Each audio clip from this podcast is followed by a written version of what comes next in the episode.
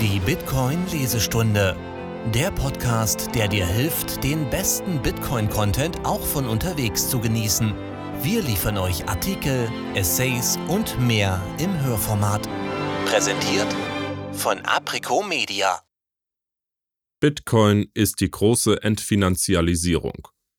Aus dem Original Bitcoin is the Great Definancialization von Parker Lewis erschienen am 23. Dezember 2020 in der Serie Gradually, Then Suddenly von Unchained Capital. Übersetzt von Stefano, Lektorat durch Junior Mind. Gesprochen von Crit. Alle weiterführenden Links findest du in den Show Notes. Hat Ihnen jemals ein Finanzberater oder vielleicht ein Elternteil gesagt, dass Sie Ihr Geld für sich arbeiten lassen müssen? Diese Ansicht hat sich in den Köpfen hart arbeitender Menschen auf der ganzen Welt so fest verankert, dass sie mit dem eigentlichen Begriff der Arbeit praktisch eins geworden ist. Der Satz wurde so oft wiederholt, dass er heute de facto Teil der Arbeitskultur ist. Nehmen Sie eine Festanstellung an. Schöpfen Sie Ihre Arbeitnehmersparzulage voll aus, vielleicht gibt Ihr Arbeitgeber 3% dazu. Wählen Sie ein paar Investmentfonds mit einprägsamen Namen und sehen Sie zu, wie sich Ihr Geld vermehrt. Die meisten Menschen entscheiden sich zweimal im Monat, wie selbstverständlich, für diesen Weg, ohne ihn zu hinterfragen oder sich der Risiken bewusst zu sein.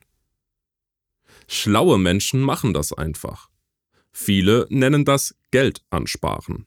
Aber in Wirklichkeit hat die Bedeutungssteigerung der Finanzinstrumente, das heißt die Finanzialisierung, aus der Altersvorsorge ein ständiges Risiko gemacht, sodass das Investieren für viele, wenn nicht sogar für die meisten, zu einem zweiten Vollzeitjob geworden ist. Die Finanzialisierung hat sich so sehr normalisiert, dass die Grenzen zwischen Sparen, kein Risiko eingehen, und Investieren, Risiko eingehen, so sehr verwischt sind, dass die meisten Menschen die beiden Aktivitäten als ein und dasselbe betrachten. Der Glaube, dass nur Investitions- und Finanzierungskonzepte zu einem glücklichen Ruhestand führen, mag dem gesunden Menschenverstand widersprechen, ist aber die gängige Meinung. Oder brauchen Sie vielleicht einfach eine bessere Form des Geldes? Im Laufe der letzten Jahrzehnte haben sich die Volkswirtschaften überall, vor allem aber in den Industrieländern und insbesondere in den Vereinigten Staaten, immer stärker finanzialisiert. Die zunehmende Finanzialisierung ist zum notwendigen Begleiter der Idee geworden, dass man sein Geld für sich arbeiten lassen muss. Aber die Idee selbst, dass man sein Geld für sich arbeiten lassen muss, ist erst dann wirklich im Bewusstsein der breiten Masse angekommen, als jeder in ähnlicher Weise auf die bedauerliche Realität konditioniert wurde, dass Geld mit der Zeit seinen Wert verliert. Die Notwendigkeit, das Geld für sich arbeiten zu lassen, wurde weitgehend erst dadurch verursacht, dass das Geld allmählich an Wert verliert. Das ist der Ausgangspunkt. Und das Bedauerlichste daran ist, dass die Zentralbanken das mit Absicht machen. Die meisten Zentralbanken weltweit streben eine Abwertung ihrer Landeswährungen um etwa 2% pro Jahr an und erreichen das, indem sie die Geldmenge ausweiten. Wie oder warum ist weniger wichtig. Es wird so gemacht und das hat Konsequenzen. Anstatt einfach für schlechte Zeiten zu sparen, wird die Altersvorsorge investiert und einem ständigen Risiko ausgesetzt oft nur, um mit der von den Zentralbanken erzeugten Inflation mitzuhalten. Die Zentralbanken werten das Geld ab und kurbeln damit auf perverse Weise die Nachfrage nach derartigen Investitionen an.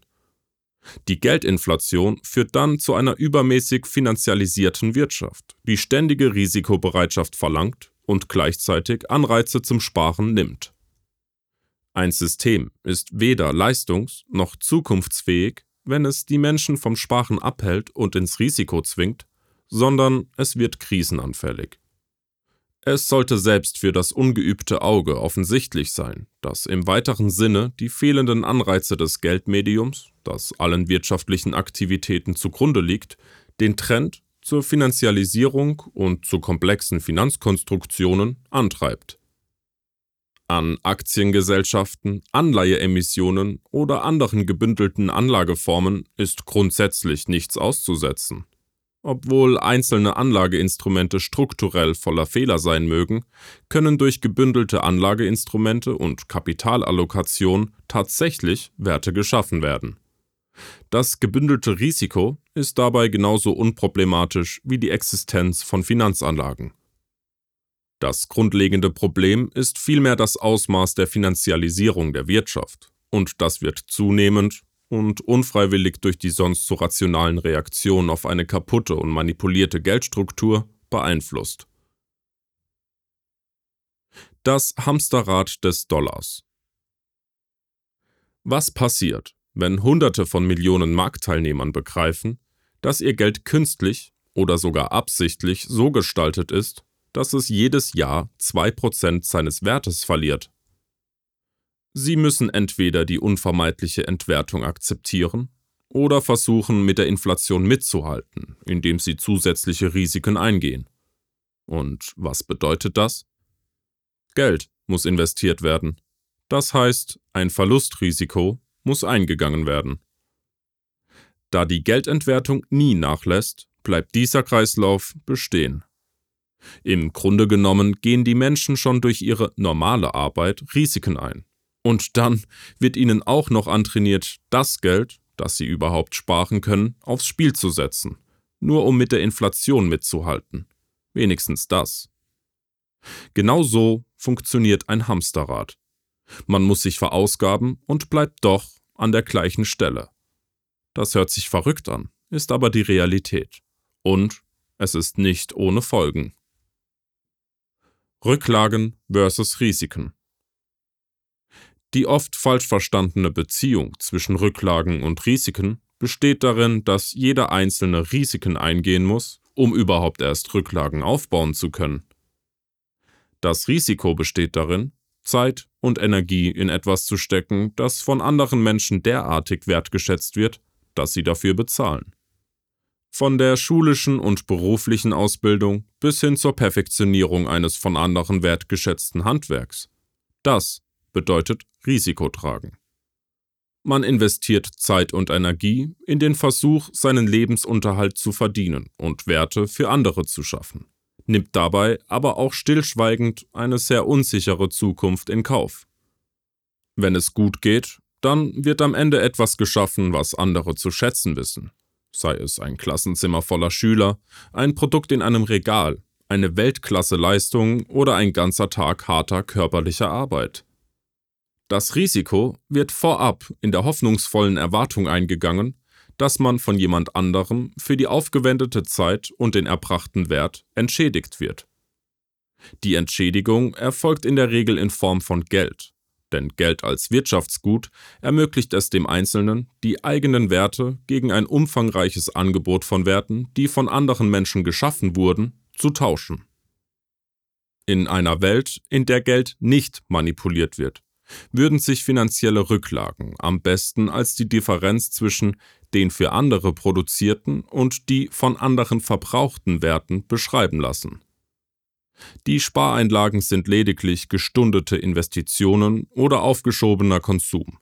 Oder anders gesagt, sie sind der Überschuss dessen, was man produziert, aber noch nicht konsumiert hat. Das ist jedoch nicht die Welt, die heute existiert. Bei modernem Geld gibt es einen Haken. Die Zentralbanken erschaffen immer mehr Geld, wodurch die Rücklagen kontinuierlich entwertet werden. Die gesamte Anreizstruktur des Geldes wird manipuliert und alle jemals geschaffenen und verbrauchten Werte verfälscht. Wert, den man heute schafft, wird in Zukunft Kaufkraft einbüßen, weil die Zentralbanken willkürlich mehr Währungseinheiten bereitstellen. Geld ist dazu gedacht, Wert zu speichern und nicht zu verlieren.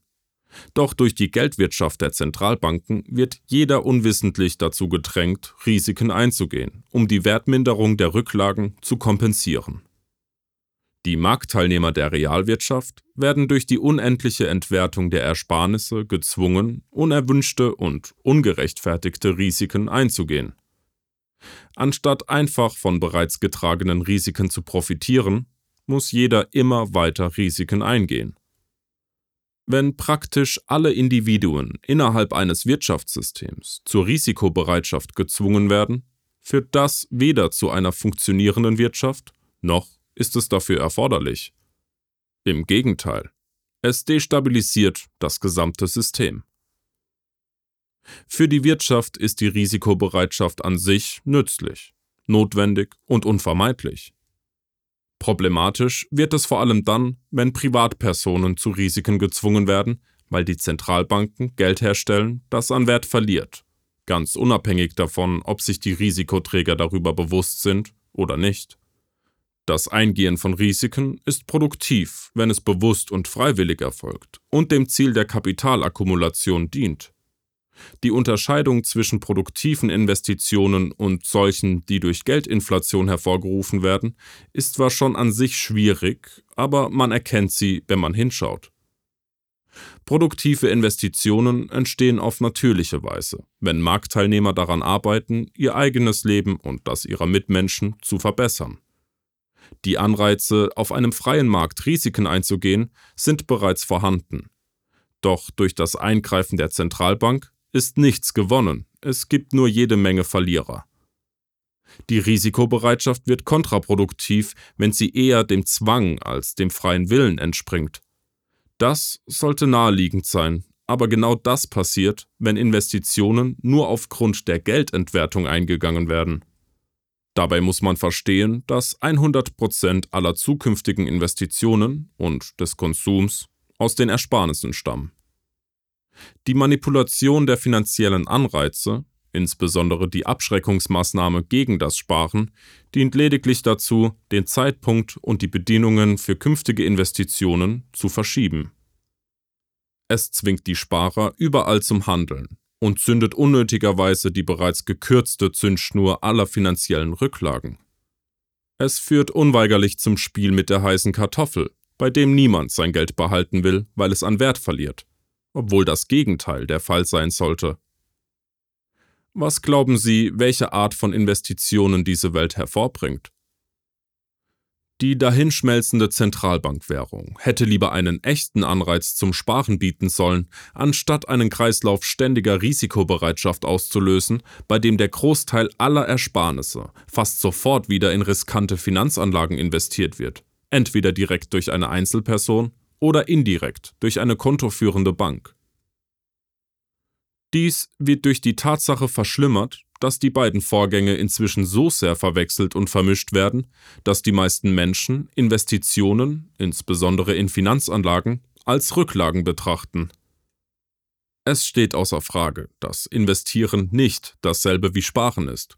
Und es ist absolut nicht normal, dass die Zentralbanken Risikobereitschaft beschwören und das Sparen unattraktiv machen.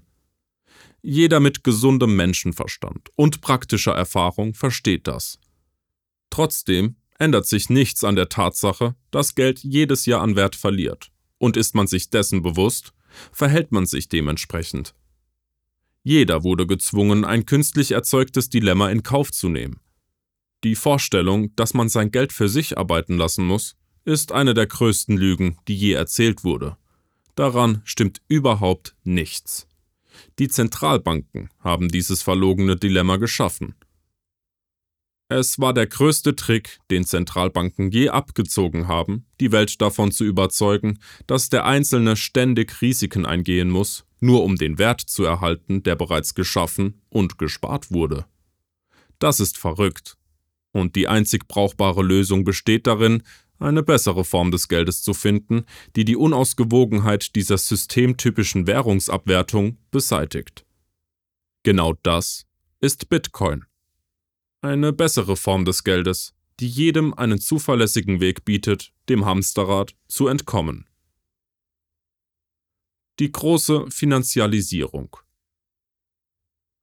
alle Volkswirtschaften wurden gezwungen, sich einer Welt anzupassen, in der das Geld kontinuierlich seinen Wert verliert. Ganz egal, ob man das Spiel für manipuliert hält oder diese Realität einfach hinnimmt. Es gibt immer unbeabsichtigte Folgen, wenn wirtschaftliche Anreize durch exogene Kräfte manipuliert werden, auch wenn sie dadurch Investitionen fördern und das Wachstum der Gesamtnachfrage ankurbeln wollen. Selbst der größte Zyniker wünscht sich wahrscheinlich, dass die Probleme der Welt durch das Drucken von Geld gelöst werden könnten. Aber nur Kinder glauben an Märchen. Anstatt Geld zu drucken und die Probleme auf magische Weise verschwinden zu lassen, wurde das sprichwörtliche Fass immer wieder zum Überlaufen gebracht. Die Volkswirtschaften wurden durch die Geldschöpfung strukturell und dauerhaft verändert. Die US-Notenbank dachte vielleicht, sie könne mit dem Drucken von Geld produktive Investitionen anregen, aber sie erzeugte damit tatsächlich Fehlinvestitionen und eine Wirtschaft, die viel zu viel auf Finanzinstrumente konzentriert, das heißt überfinanzialisiert war. Durch die Geldentwertung und der damit einhergehenden Manipulation der Kreditkosten wurden die Volkswirtschaften zunehmend finanzialisiert. Man müsste schon blind sein, um den Zusammenhang nicht zu erkennen. Die unumgängliche Ursache und Wirkung zwischen Geld, dessen Wertverlust eingebaut ist, einem fehlenden Anreiz, Geld zu halten, und der schnellen Ausbreitung von Finanzanlagen, auch innerhalb des Kreditsystems. Das Bankenwesen und die Vermögensverwaltungsbranche haben genau durch diese Vorgänge Metastasen gebildet. Es ist wie bei einem Drogendealer, der seinen eigenen Markt schafft, indem er den ersten Schuss umsonst gibt. Die Dealer schaffen ihre eigene Nachfrage, indem sie den Süchtigen abhängig machen. Genau das macht die US-Notenbank bei der Finanzialisierung der entwickelten Weltwirtschaft durch die Geldinflation. Die Herstellung von Geld, welches gerade durch die Herstellung an Wert verliert, bringt Märkte für Finanzprodukte hervor, die sonst nicht entstehen würden. So sind Produkte entstanden, die den Menschen helfen sollen, sich finanziell aus dem von der US-Notenbank geschaffenen Loch zu befreien. Es zeigt sich ein Bedarf, Risiken einzugehen und zu versuchen, Renditen zu erwirtschaften, um das zu ersetzen, was durch die Geldinflation verloren gegangen ist. Der Finanzsektor hat im Laufe der Zeit einen immer größeren Anteil an der Wirtschaft eingenommen, weil es in einer Welt, in der das Geld kontinuierlich an Wert verliert, eine größere Nachfrage nach Finanzdienstleistungen gibt. Aktien, Unternehmensanleihen, Staatsanleihen, Investmentfonds, börsengehandelte Aktienfonds, börsengehandelte Anleihenfonds, gehebelte börsengehandelte Fonds, dreifach gehebelte börsengehandelte Fonds, Bruchteilsaktien, hypothekenbesicherte Wertpapiere, CDOs, CLOs, CDS, CDX, synthetische CDS und CDX und so weiter. All diese Produkte stehen für die Finanzialisierung der Wirtschaft und sie gewinnen an Bedeutung, wenn die Funktion der Währung defekt ist. Jede zusätzliche Verlagerung zu Risikobündelung, Verpackung und Neuverpackung kann auf die kaputte Anreizstruktur zurückgeführt werden und wird durch das Geld, das einer Wirtschaft zugrunde liegt, und dem erzeugten Bedürfnis, das Geld für sich arbeiten zu lassen, zum Vorschein gebracht. Auch hier soll nicht gesagt werden, dass bestimmte Finanzprodukte oder Strukturen keinen Wert schaffen. Das Problem besteht vielmehr darin, dass das Ausmaß, in dem Finanzprodukte genutzt und Risiken von Risiken überlagert werden, größtenteils durch die absichtlich zerstörte Anreizstruktur der Währung verursacht wird. Während die überwiegende Mehrheit aller Marktteilnehmer durch die Normalisierung des Inflationsziels der US-Notenbank von 2% pro Jahr in den Schlaf gewiegt wurde, sollte man sich die Folgen dieser Politik über ein oder zwei Jahrzehnte hinweg vor Augen führen. Sie bedeutet einen Verlust von 20 bzw. 35 Prozent der finanziellen Ersparnisse über 10 bzw. 20 Jahre. Was würden Sie erwarten, wenn alle Menschen in der Gesellschaft 20 bis 35 Prozent ihrer Ersparnisse neu bilden oder ersetzen müssten, nur um den Wert zu erhalten? Massive Fehlinvestitionen sind die Folge, das heißt Investitionen, die nicht getätigt worden wären, wenn die Menschen nicht gezwungen worden wären, unvernünftige Risiken einzugehen, nur um den erwarteten künftigen Verlust der derzeitigen Ersparnisse zu kompensieren.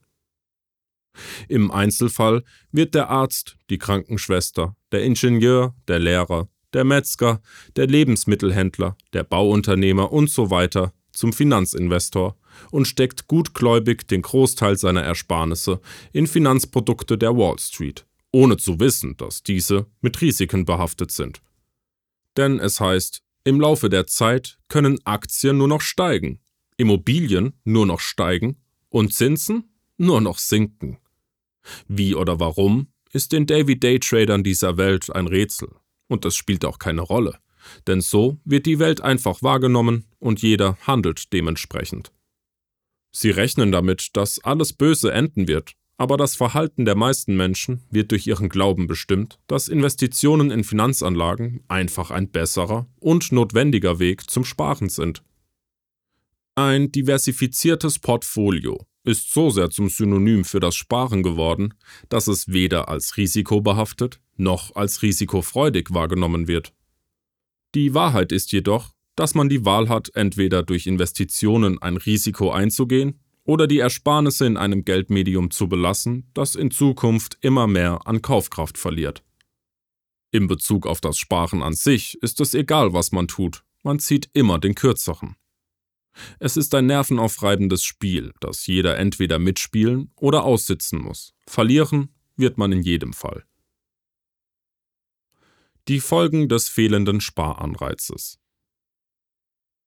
Indem jeder gezwungen wird, in einer Welt zu leben, in der Geld an Wert verliert, entsteht eine sich negativ verstärkende Rückkopplungsschleife. Die Beseitigung der Möglichkeit, mit dem Sparen von Geld ausreichend vorzusorgen, hat insgesamt viel schlimmere Auswirkungen. Wenn das Geld darauf angelegt ist, seinen Wert zu verlieren, ist das bloße Halten von Geld kein vernünftiges Risiko. Die Menschen tun es dennoch, aber es ist von vornherein ein Verlustgeschäft. Dasselbe gilt für die ständige Risikobereitschaft als erzwungener Ersatz für das Sparen. Tatsächlich werden alle verlieren, wenn man durch Sparen nicht gewinnen kann. Erinnern wir uns daran, dass jeder, der Geld hat, bereits ein Risiko eingegangen ist, um es überhaupt zu bekommen. Ein positiver Anreiz zum Sparen und nicht zum Investieren ist nicht dasselbe wie eine Belohnung für die Risikovermeidung. Ganz im Gegenteil. Er belohnt Menschen, die bereits ein Risiko eingegangen sind, mit der Möglichkeit, Geld zu halten nur ohne die Garantie, dass die Kaufkraft in Zukunft abnimmt. Auf einem freien Markt kann der Wert des Geldes über einen bestimmten Zeitraum steigen oder sinken, aber die Garantie, dass das Geld an Wert verliert, führt zu dem verheerenden Ergebnis, dass der Mehrheit der Wirtschaftsteilnehmer wirkliche Rücklagen fehlen. Da Geld seinen Wert verliert, wird oft angenommen, dass diese Opportunitätskosten eh nur einen Nutzen haben, die Menschen sollen ihr Geld jetzt ausgeben, denn morgen wird es weniger wert sein. Allein der Gedanke, Bargeld behalten zu wollen, früher als Sparen bezeichnet, wird in etablierten Finanzkreisen als nahezu verrückt angesehen, da jeder weiß, dass Geld seinen Wert verliert. Wie verrückt ist das? Geld ist zwar als Wertspeicher gedacht, aber niemand will es behalten, weil die heute vorherrschenden Währungen das Gegenteil bewirken. Jeder investiert es einfach, anstatt nach einer besseren Form des Geldes zu suchen. Zitat Ich bin immer noch der Meinung, dass Bargeld im Vergleich zu anderen Alternativen Schrott ist. Insbesondere zu solchen, die ihren Wert behalten oder in reflationären Zeiten an Wert gewinnen. Ray Dalio, April 2020 selbst die angesehensten Wall Street-Investoren sind empfänglich für diesen Wahnsinn und können sich zum Kasper machen. Der Inflation zuliebe Risiken einzugehen, ist nicht besser als Lotterielose zu kaufen. Aber das ist das Resultat der Abschreckungsmaßnahmen gegen das Sparen. Wenn die finanziellen Anreize wegfallen, sind die wirtschaftlichen Opportunitätskosten schwerer zu messen und zu bewerten. Heute gelten Investitionsentscheidungen als vernünftig, weil die Anreize defekt sind. Die Entscheidungen werden getroffen und Finanzanlagen werden oft nur in der Erwartung gekauft, dass der Dollar an Wert verliert. Die Auswirkung geht jedoch weit über die Ersparnisse und die Investitionen hinaus. Wenn das Geld nicht den ihm zugedachten Zweck des Wertspeichers erfüllt, wird jede wirtschaftliche Entscheidung beeinträchtigt. Alle Entscheidungen über Ausgeben oder Ansparen, einschließlich des täglichen Konsums, werden durch einen dauerhaften Wertverlust des Geldes negativ vorbelastet. Durch die Wiedereinführung expliziter Opportunitätskosten beim Geldausgeben, das heißt eines Anreiz zum Sparen, ändert sich zwangsläufig das Risikokalkül eines jeden. Jede Kaufentscheidung wird reflektierter, wenn das Geld seine eigentliche Funktion als Wertspeicher erfüllt. Wenn ein monetäres Medium glaubhaft seinen Wert zumindest beibehält, wenn nicht sogar steigert, wird durch die besser abgestimmte Anreizstruktur jede Entscheidung, Geld auszugeben oder zu sparen, zielgerichteter und letztlich sorgfältiger begründet sein. Zitat Es ist einer der größten Fehler, Richtlinien und Programme nach ihren Absichten und nicht nach ihren Ergebnissen zu beurteilen. Milton Friedman Keynesianische Ökonomen fürchten diese Welt, weil sie glauben, dass keine Investitionen getätigt werden, wenn ein Anreiz zum Sparen existiert. Die fehlerhafte Theorie besagt, dass die Menschen niemals Geld ausgeben werden, wenn sie eine Motivation zum Geldhorten haben und dass dadurch die als notwendig geltenden Investitionen nicht getätigt werden. Wenn niemand Geld ausgibt und keine risikofreudigen Investitionen getätigt werden, wird die Arbeitslosigkeit steigen.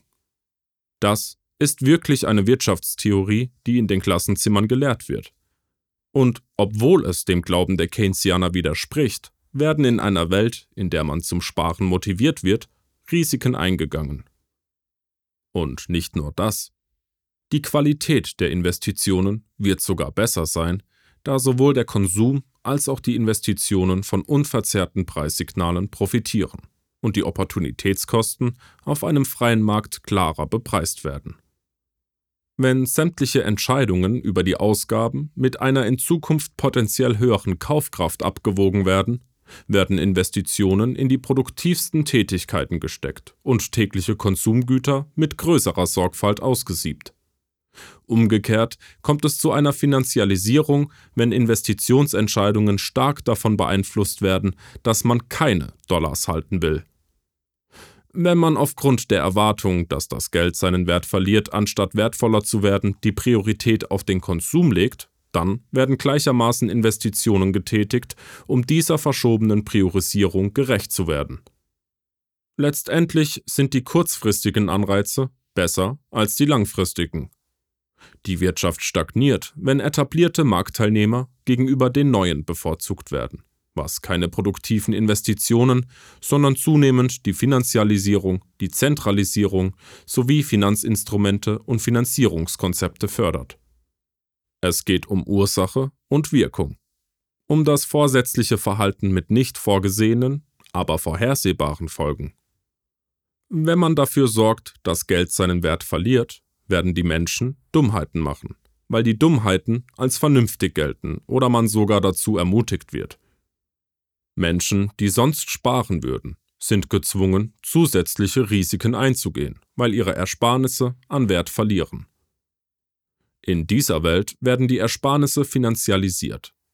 Und wenn man das Sparen unattraktiv macht, darf man sich nicht wundern, wenn man in einer Welt aufwacht, in der nur sehr wenige Menschen über Rücklagen verfügen. Genau das zeigen die empirischen Belege. Und so sehr es einen unkündbar angestellten Wirtschaftsprofessor auch verblüffen mag, der Mangel an Rücklagen, der durch den fehlenden Anreiz zum Sparen verursacht wird, ist eine sehr vorhersehbare Hauptursache für die typische Anfälligkeit des alten Finanzsystems. Das Paradoxon der festen Geldmenge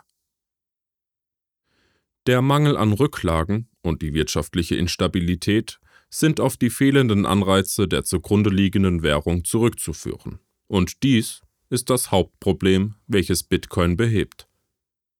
Indem die Möglichkeit der Geldentwertung beseitigt wurde, werden die einst beschädigten Anreize wiederhergestellt.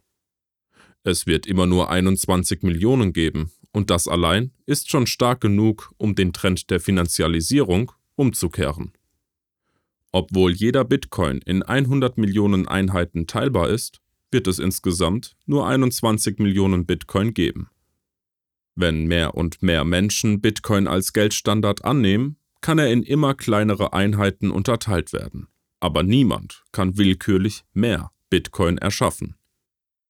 Wenn einmal alle 21 Millionen Bitcoin im Umlauf sind, dann können technisch gesehen nicht mehr als 21 Millionen Bitcoin angespart werden, aber mit der Konsequenz, dass immer 100% aller Bitcoin von jemandem zu einem bestimmten Zeitpunkt als Rücklage aufbewahrt werden. Bitcoin, einschließlich Bruchteile davon, werden von Person zu Person oder Unternehmen zu Unternehmen übertragen. Aber das Gesamtangebot ist statisch und vollkommen unelastisch.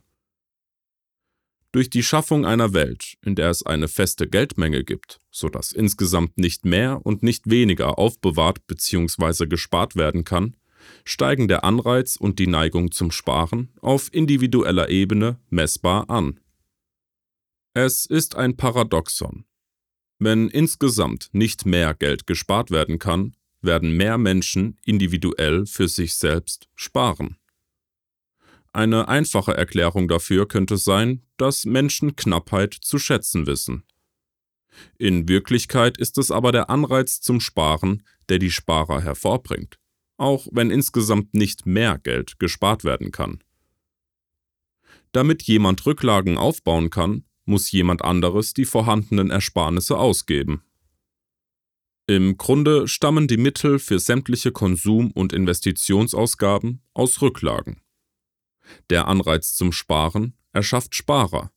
Und die Existenz von mehr Sparern erschafft wiederum mehr Menschen mit Mitteln zum Konsumieren und Investieren. Im Einzelfall bedeutet das, dass bei einem erwarteten Anstieg der Kaufkraft einer Geldeinheit der Konsum oder die Investition vernünftigerweise in die Zukunft verschoben wird. Das Schlüsselwort ist verschoben. Das bedeutet, dass der Anreiz zum Sparen die Sparer erschafft. Dadurch wird weder der Konsum noch die Investition unterbunden. Es wird lediglich sichergestellt, dass die Entscheidung mit größerer Sorgfalt getroffen wird, wenn die künftige Kaufkraft voraussichtlich steigt und nicht sinkt. Stellen Sie sich vor, wie es wäre, wenn jeder Einzelne gleichzeitig mit dieser Motivation handelt, und vergleichen Sie das mit der heutigen entgegengesetzten Situation. Die Keynesianer befürchten, dass eine aufwertende Währung abschreckend auf Konsum und Investition wirkt, dadurch Rücklagen begünstigt werden und die Wirtschaft insgesamt Schaden davon trägt. Doch der freie Markt funktioniert in der Praxis tatsächlich besser als im Konstrukt der mangelhaften keynesianischen Theorie. In der Praxis wird eine sich aufwertende Währung täglich verwendet, um Konsum und Investitionen zu erleichtern gerade weil es einen Anreiz zum Sparen gibt und nicht trotz dieser Tatsache. Die hohe gegenwärtige Nachfrage nach Konsum und Investitionen wird durch die positive Zeitpräferenz und dem vorhandenen, ausdrücklichen Anreiz zum Sparen bestimmt. Jeder versucht ständig, das Geld von allen anderen zu verdienen, und jeder muss täglich reale Güter konsumieren. Das Konzept der Zeitpräferenz wird in Der Bitcoin-Standard von Saifeddin Amus ausführlich beschrieben. Das Buch muss man gelesen haben, ihm kann keine Zusammenfassung gerecht werden. Laut Amus können Individuen eine niedrigere Zeitpräferenz, also Gewichtung der Zukunft über die Gegenwart, oder eine höhere Zeitpräferenz, also die Gewichtung der Gegenwart über die Zukunft besitzen. Aber jeder hat eine positive Zeitpräferenz. Geld als Instrument ist lediglich ein Mittel zur Koordinierung der wirtschaftlichen Aktivitäten, die notwendig sind, um die Dinge zu produzieren, die die Menschen in ihrem täglichen Leben tatsächlich wertschätzen und konsumieren. In Anbetracht der Tatsache, dass Zeit von Natur aus knapp und die Zukunft ungewiss ist, neigen selbst diejenigen, die für die Zukunft planen und sparen, dazu, die Gegenwart gegenüber der Zukunft geringfügig aufzuwerten. Um es einmal klar zu verdeutlichen.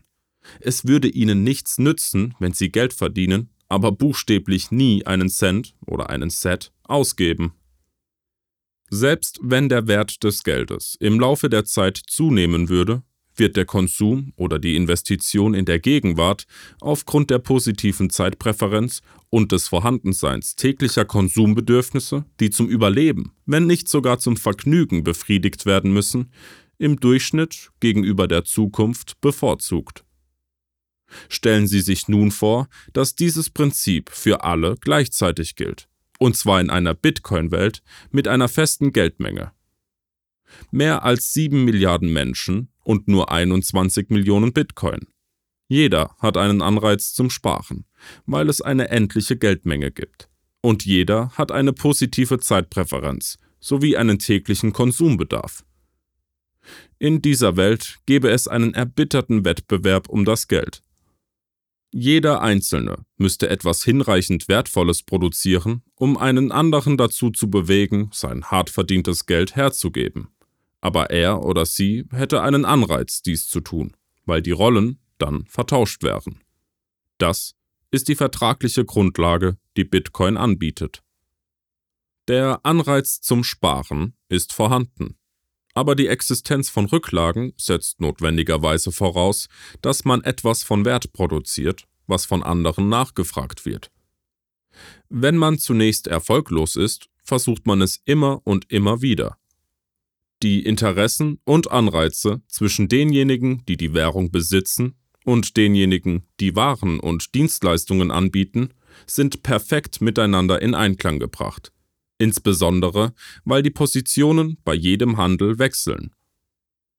Paradoxerweise würde in einer Welt, in der technisch gesehen nicht mehr Geld gespart werden könnte, als vorhanden ist, für jeden ein Anreiz bestehen, mehr zu sparen.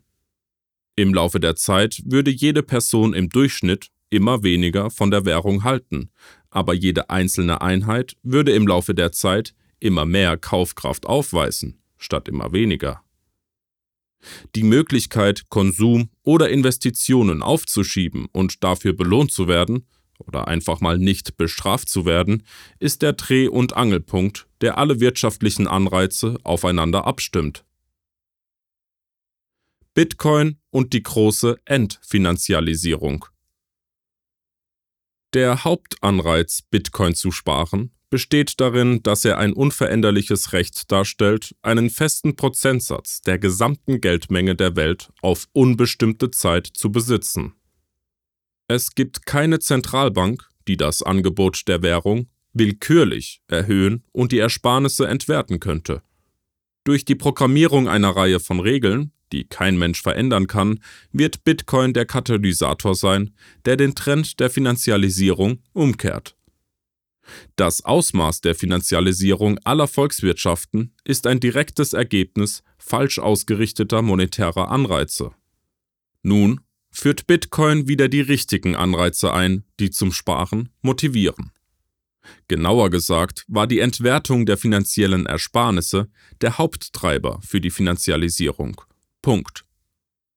Wenn die Dynamik, die dieses Phänomen ausgelöst hat, korrigiert wird, sollte es nicht überraschen, dass die Vorgänge bei umgekehrten Verhältnissen von sich aus einwandfrei ablaufen. Wenn die Geldentwertung zur Finanzialisierung geführt hat, sollte die Rückkehr zu einem soliden Geldstandard logischerweise den gegenteiligen Effekt haben. Das Abebben der Finanzialisierungsflut ist zwar schon voll im Gange, doch fängt der Aufbau dieser Sogwirkung gerade erst an weil die meisten Menschen die Zeichen der Zeit noch nicht erkannt haben. Jahrzehntelang war es gängige Praxis, den größten Teil der gesamten Ersparnisse zu investieren. Und das ändert sich nicht über Nacht. Je mehr die Welt jedoch über Bitcoin erfährt, während die globalen Zentralbanken Billionen von Dollar erschaffen und Anomalien wie 17 Billionen Dollar an negativ verzinsten Anleihen weiter bestehen, desto mehr Menschen werden die Zusammenhänge erkennen. Zitat Der Marktwert des Bloomberg Barclays Global Negative Yielding Debt Index stieg auf 17,05 Billionen US-Dollar im November 2020, den höchsten jemals verzeichneten Wert, und übertraf knapp den Wert von 17,04 Billionen US-Dollar, den er im August 2019 erreichte. Bloomberg News Immer mehr Menschen werden die Idee, ihre Altersvorsorge in riskante Finanzanlagen zu investieren, in Frage stellen. Negativ verzinste Anleihen machen keinen Sinn, genauso wenig wie Zentralbanken, die innerhalb weniger Monate Billionen von Dollar erschaffen. Überall auf der Welt werden die Menschen das Gesamtkonstrukt des Finanzsystems in Frage stellen. Es mag zwar wie eine Binsenweisheit klingen, aber was wäre, wenn die Welt nicht so funktionieren müsste. Was wäre, wenn die ganze Zeit alles genau umgekehrt gewesen wäre und man anstatt mit seinem Ersparnissen Aktien, Anleihen und andere finanzielle Risiken zu kaufen, einfach nur eine bessere Form von Geld gebraucht hätte? Wenn jeder Einzelne anstatt grenzenloser Risikobereitschaft Zugang zu einer Form von Geld besäße, die nicht darauf programmiert ist, an Wert zu verlieren, könnte endlich wieder Vernunft in eine verrückte Welt einkehren und nebenbei noch die Wirtschaft stabilisiert werden. Machen Sie doch einfach mal das Gedankenspiel. Ist es vernünftig, dass praktisch jeder Mensch in große Aktiengesellschaften, Anleihen oder weitere zahlreiche Finanzprodukte investiert? Was beruhte davon schon immer auf den kaputten monetären Anreizen? Mit wie viel Risiken wurde die Altersvorsorge belastet, um gezwungenermaßen mit der Geldinflation und der Abwertung des Dollars mitzuhalten? Die Finanzialisierung war der Vorreiter und Auslöser der großen Finanzkrise. Und die Anreize des Geldsystems führten zu einer starken Finanzialisierung der Wirtschaft, obwohl sie nicht allein dafür verantwortlich waren. Falsche Anreize erhöhten die stark fremdfinanzierte Risikobereitschaft und führten zu einem weit verbreiteten Mangel an Ersparnissen, der eine Hauptursache für die Anfälligkeit und Instabilität war. Nur sehr wenige Menschen hatten Rücklagen für schlechte Zeiten, und inmitten einer Liquiditätskrise lernt jeder den akuten Unterschied zwischen Geld und Finanzvermögen kennen.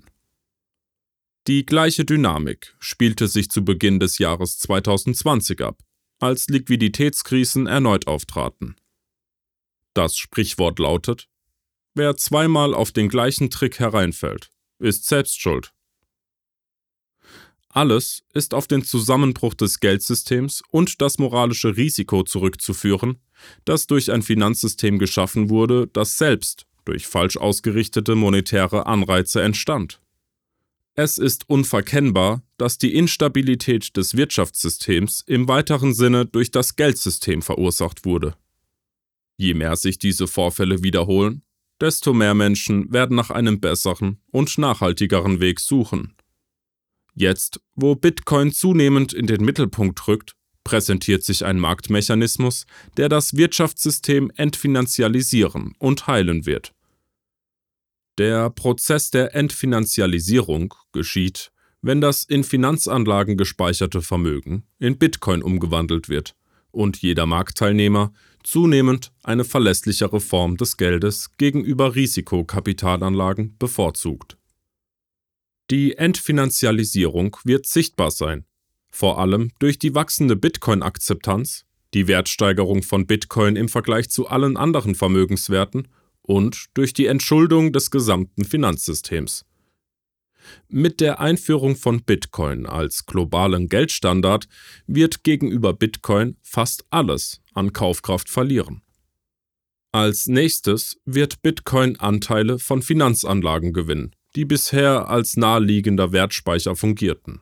Dann werden logischerweise die Vermögenswerte, die lange Zeit als Geldersatz gedient haben, zunehmend in Bitcoin umgewandelt. Im Rahmen dieses Prozesses wird das Finanzsystem im Verhältnis zur Kaufkraft des Bitcoin-Netzwerks schrumpfen. Die Existenz von Bitcoin als soliderer Geldstandard wird nicht nur eine Rotation aus Finanzanlagen bewirken, sondern Bitcoin wird auch die künftige Nachfrage nach nahezu renditenlosen Anlagetypen schmälern.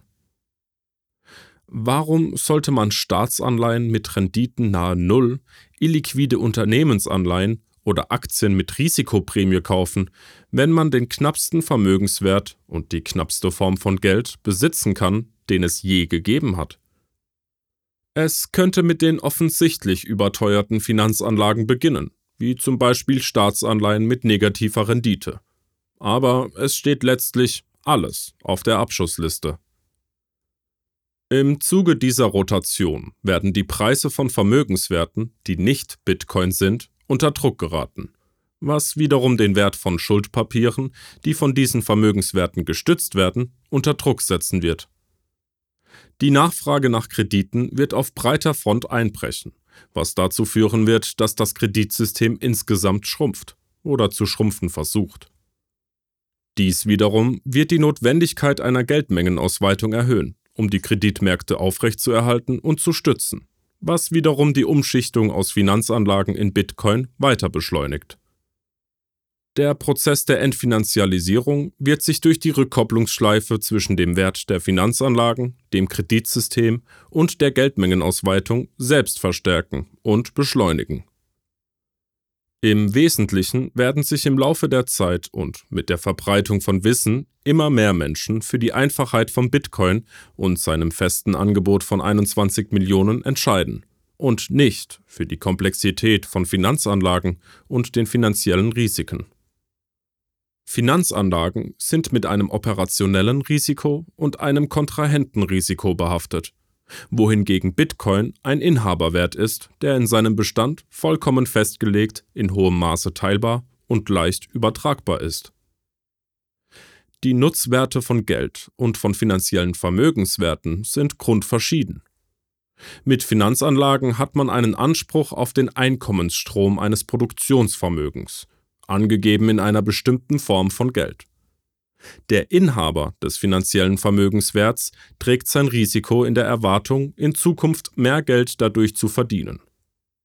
Genau darum geht es beim Besitz und Halten von Geld. Es ist so wertvoll, weil es in der Zukunft gegen Waren und Dienstleistungen eingetauscht werden kann. Kurz gesagt, mit Geld kann man Lebensmittel kaufen, mit ihrer Lieblingsaktie, Anleihe oder Staatsanleihe nicht. Und das hat seinen Grund. Es gibt und gab schon immer einen grundlegenden Unterschied zwischen Sparen und Investieren. Ersparnisse werden in Form von Geldwerten gehalten und Investitionen sind Ersparnisse, die einem Risiko ausgesetzt werden. Die Grenzen mögen im Zuge der Finanzialisierung des Wirtschaftssystems verwischt worden sein, doch Bitcoin wird sie wieder sichtbar und den Unterschied wieder offensichtlich machen. Geld mit der richtigen Anreizstruktur wird die Nachfrage nach komplexen Finanzanlagen und Schuldpapieren in den Keller treiben. Der Durchschnittsbürger wird sich intuitiv und mit überwältigender Mehrheit für die Sicherheit entscheiden, die ein Geldmedium mit einem festen Mengenangebot bietet. In dem Maße, in dem sich der Einzelne aus Finanzanlagen zurückzieht und in Bitcoin investiert, wird sich die Wirtschaft entfinanzialisieren. Die Machtverhältnisse werden sich auf natürliche Weise von der Wall Street weg und zurück zur Main Street verlagern. Das Bankenwesen wird nicht mehr im Mittelpunkt der Wirtschaft stehen, sondern sich mit allen anderen Branchen in einen direkten Wettbewerb um Geldmittel begeben. Heute ist das Geld weitgehend an das Bankensystem gebunden. Doch das wird in einer bitcoinisierten Welt nicht mehr der Fall sein. Als ein Teil des Übergangsprozesses wird sich der Geldfluss zunehmend vom Bankenbereich lösen. Das Geld wird freier und direkter zwischen den Wirtschaftsteilnehmern fließen, die wirklich Werte schaffen. Die Funktion der Kreditmärkte der Aktienmärkte und der Finanzdienstleistungen wird weiterhin bestehen, aber sie wird unbedeutender werden. Bitcoin wird die Wirtschaft grundlegend umstrukturieren, weil die monetären Anreize besser auf diejenigen abgestimmt sind, die echte wirtschaftliche Werte schaffen. Und weil die finanzialisierte Wirtschaft die immer knapper werdenden Ressourcen verbraucht. Die Entmutigung zu sparen hatte gesellschaftliche Folgen, aber jetzt steuert das Schiff in die richtige Richtung und in eine bessere Zukunft. In dieser Zukunft werden die Tage gezählt sein, an denen jeder ständig über sein Aktien- und Anleiheportfolio nachdenkt, und es kann mehr Zeit damit verbracht werden, sich wieder den Grundlagen des Lebens und den Dingen zu widmen, die wirklich wichtig sind. Der Unterschied zwischen dem Sparen mit Bitcoin und Finanzinvestitionen ist wie Tag und Nacht. Es hat etwas Erlösendes, wenn man eine Form von Geld zum Sparen benutzt, die einem selbst Vor- anstatt Nachteile bringt. Es ist so, als ob eine große Last von den Schultern genommen wird, von der man nicht einmal wusste, dass sie existiert. Es mag nicht sofort auffallen, aber im Laufe der Zeit führt das Sparen in einer Geldform, die die richtigen Anreize bietet, dazu, dass man weniger über Geld nachdenkt und sich weniger Sorgen macht anstatt davon besessen zu sein. Stellen Sie sich eine Welt vor, in der Milliarden von Menschen, die alle eine gemeinsame Währung verwenden, sich mehr darauf konzentrieren können, Werte für ihre Mitmenschen zu schaffen, als sich um das Geldmachen und Finanzanlagen zu sorgen. Wie diese Zukunft genau aussieht, weiß niemand. Aber Bitcoin wird die Wirtschaft entfinanzialisieren. Und das wird zweifellos ein Neuanfang sein. Vielen Dank fürs Zuhören. Wenn du die Übersetzer und Sprecher der Artikel unterstützen willst oder dich für Bücher zum Thema Bitcoin interessierst, schau vorbei auf www.aprico.media.